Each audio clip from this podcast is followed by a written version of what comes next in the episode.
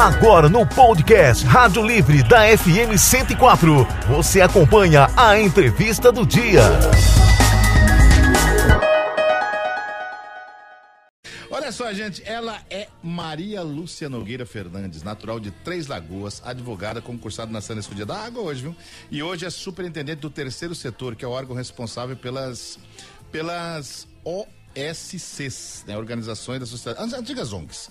Né? E a Malu é mãe do Juliano Fernandes Varela. O Juliano Varela é um jovem com síndrome de Down, né? Que com os desafios da maternidade, ela fez viagens quinzenais ao Rio de Janeiro né, para estimular seu filho. Dois anos após, ela fundou a Associação Juliano Varela, juntamente com Mariita Cansado Soares. E ontem, dia 21 de março, foi o Dia Internacional da Síndrome de Down. E a Malu vai bater um papo com a gente sobre esse assunto. Malu, bom dia, mas bom dia mesmo. Bom dia, uma alegria estar com vocês. Saudade de você, faz hora que a gente não fala, hein? Pois é. Malu, ontem teve a, a, a caminhada para a inclusão Ninguém Fica para Trás, né? Em alusão à síndrome de Down. A caminhada foi promovida pela Secretaria de Assistência Social e Direitos Humanos, com o apoio da Secretaria de Educação, da CETESC, alô Marcelo Miranda da CETESC, Secretaria de Turismo, Esporte, Cultura e Cidadania. E também da Sanesul. Né? E a ação reuniu participantes no, no centro de Campo Grande. Belíssima ação ontem, né, Malu? Joel, foi incrível, foi mágico. Mais de mil pessoas é, na praça, caminhando pela 14 e mostrando realmente para a sociedade que a síndrome de Down é apenas uma síndrome, né? Mas que as pessoas são pessoas, cada uma com as suas belezas, com as suas habilidades, com o seu sorriso, que encantam realmente e fazem esse mundo um mundo melhor. Malu, conta pra gente, né? O Joel já falou sobre o Juliano. Como é que foi essa descoberta lá no, lá no início, quando você descobriu que ele tinha síndrome de Down? Olha, foi uma situação muito complicada, porque há 31 anos atrás não existia toda a tecnologia que nós temos hoje. Então a mãe gestava nove meses o filho sem ter ideia do que ia acontecer na hora do parto. E quando o meu filho veio ao mundo, é, eu descobri ali na sala de parto que ele tinha síndrome de Down. E há 31 anos atrás, obviamente, que o cenário era muito diferente, né? Então os médicos me falaram barbáries que me deixaram em estado de choque e eu queria matar o médico e chamei inclusive meu irmão para vir matar o médico porque foi para mim um negócio muito forte, né? Eu tinha 27 anos, havia me preparado muito para a maternidade só não havia me preparado para aquela maternidade, né? Eu costumo dizer, Joel, que foi como se eu tivesse preparado uma mala para ir para uma praia no Caribe, né? Linda, cheia de maiôs, biquínis, e no aeroporto trocaram a minha mala e quando eu cheguei no hotel eu abri e tinha um monte de casaco. Aí você tem que se reinventar. E foi o que aconteceu. Só que hoje eu sou muito grata a Deus, porque eu me reinventei. E hoje eu sei que eu sou uma Malu muito melhor do que eu era 31 anos atrás. Então, a minha vida, o Juliano foi um divisor de águas. Eu fui uma Malu até 31 anos atrás e sou outra hoje. E essa versão atual é bem melhor. Malu, e, e, você falando aí a, a, respeito dessa, dessa questão da falta de informação de algum tempo, eu me lembro, já devo ter contado, até conversado contigo, mas o nosso público ele, ele é rotativo, né? Sempre são pessoas novas que, que ouvem, né? Além dos velhos, né? Que ouvem, velhos de rádio. Os experientes. É, não de rádio, né? Os velhos ouvintes de rádio. Tem velho ouvinte de rádio de vinte e poucos anos.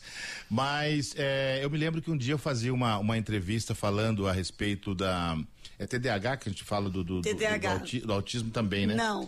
É, o TEA é o isso. autismo. TDAH é pessoa que tem. É, autismo, a gente falava. E aí, a, a ouvinte entra no, no, no, no inbox do, do meu Facebook, que estava aberto, e fala: Joel, eu acho que a minha filha tem autismo. E aí ela, ela é, diagnosticou, né? Acho que foi numa entrevista nossa. É, eu, eu, acho que foi na entrevista foi. nossa. E aí é, passou-se um tempo e ela realmente tinha razão. Eu, digo isso porque você é uma pessoa que leva essa informação, que além de levar a informação, você mostra é, é, como é, como, como que se convive, né, com, com tanto com a síndrome de Down quanto com o TDAH, enfim, com todas essas, essas condições, né, que são condições apenas um pouco diferentes, mas é, Isso não muda totalmente quando a gente pensa, né? Então, Joel, eu acho muito legal essas iniciativas, né, da Rádio Educativa e de tantas outras rádios, de nos convidar para falar sobre esse assunto.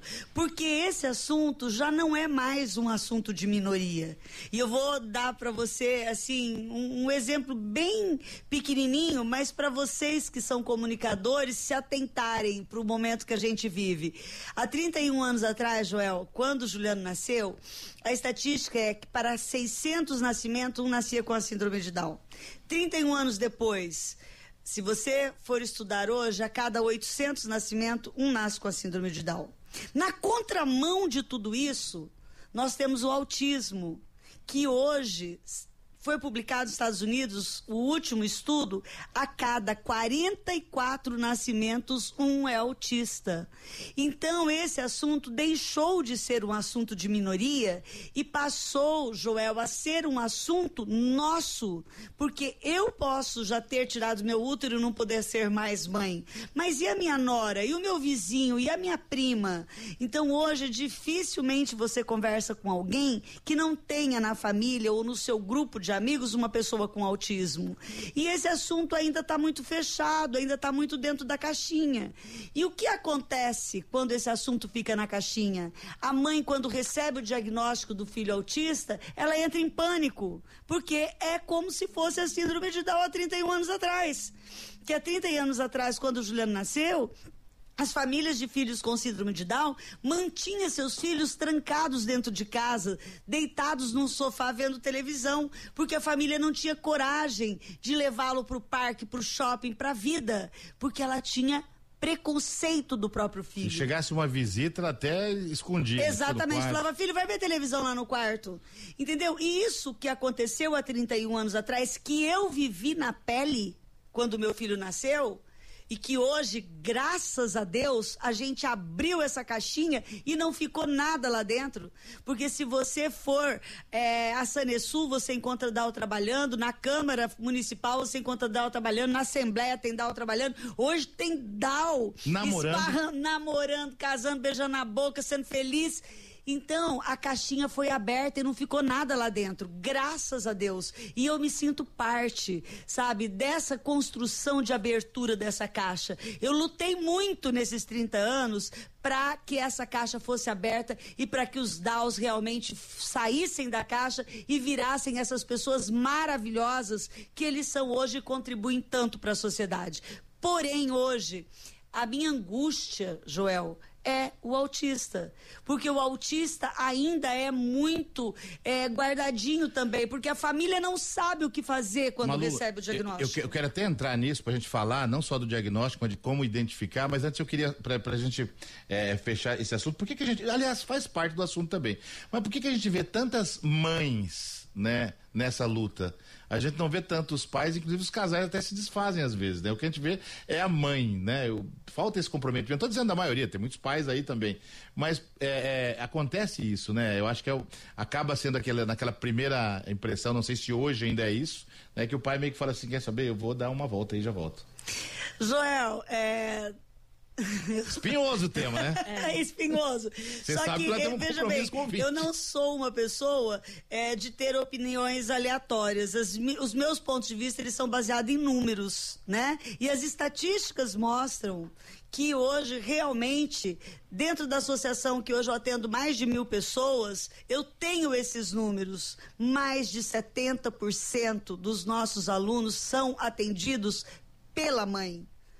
Apesar que existem algumas mães que pulam fora também e os pais assumem e são perfeitos. Mas a grande maioria fica com as mães. E aí, o que, que a Malu pensa? A Malu pensa que a mulher é o sexo forte da relação. Porque o amor de mãe e o amor de pai, eles são muito parecidos. Só que a mãe, Joel, ela cedeu o seu útero, ela gerou aquele filho, ela sentiu as dores, sabe, da, da, da do parto. Então, o vínculo é maior. E eu sou a testemunha é, vital que posso dizer com propriedade: o que transforma é o amor. O que te dá força para enfrentar é, o desafio de fazer feliz um filho diferente é o amor. A minha vida foi transformada pelo amor no, ao Juliano. Então, eu penso que esse amor, ele vem mais da parte da mãe mesmo. O pai ama, mas ele não tem a força necessária para essa transformação. Olha só, deixa eu mandar um abraço aqui pro Hélio Queiroga, tá na nossa escuta, né, Elinho? Grande beijo para ele. Também Humberto Mota Maciel, tá ouvindo a gente, manda um abraço pra Lu pelo trabalho diferenciado, né, no, no Juliano Varela. Abraço ainda para quem mais aqui, pro Douglas que tá na nossa escuta. Gente, daqui a pouco eu mando todos esses alôs. Malô, é, a gente explicando um pouquinho, né, para nosso, os nossos ouvintes, as limitações da pessoa com síndrome de Down. Ainda existe muita dúvida. Por exemplo, às vezes até mães que têm filhos com síndrome de Down, entender um pouquinho a doença, porque a gente pode, é, a, a, a, criança, o filho vai ter uma vida normal. É só você, você tem que entender um pouquinho como funciona, né? Exatamente, minha querida, porque a síndrome de Down, ela não é uma doença, né? A síndrome de Down ela é um acidente genético que aconteceu ali na hora da formação, quando o óvulo e o espermatozoide se encontraram, né? Existe a divisão cromossômica e todos os nossos cromossomos se dividem em dois e a gente tem 46 cromossomos, que é o que define a face, a cor do cabelo, né? A altura, etc. Nesse momento, o cromossomo 21 divide em três. E esse cromossomo extra, ele causa uma desorganização neurológica na pessoa. É só isso a síndrome de Down. Não é nada mais que isso. E essa desorganização neurológica, ela se corrige com muita estimulação. Por isso a Juliano Varela atende o bebê desde a hora que ele sai da maternidade até obviamente a sua idade adulta. Nosso bebê, o nosso aluno mais novo deve ter 15 dias e o mais velho tem 60 e poucos anos. Por quê? Porque é ali na estimulação precoce que você faz essa correção de rotas. Você estimula a visão, a audição, o, o tônus muscular, você estimula tudo. E com essa estimulação, você faz com que essa criança esteja o mais próximo da normalidade possível. Ela vai deixar de ser Down? Não, jamais, nunca. Mas para que deixar de ser Down?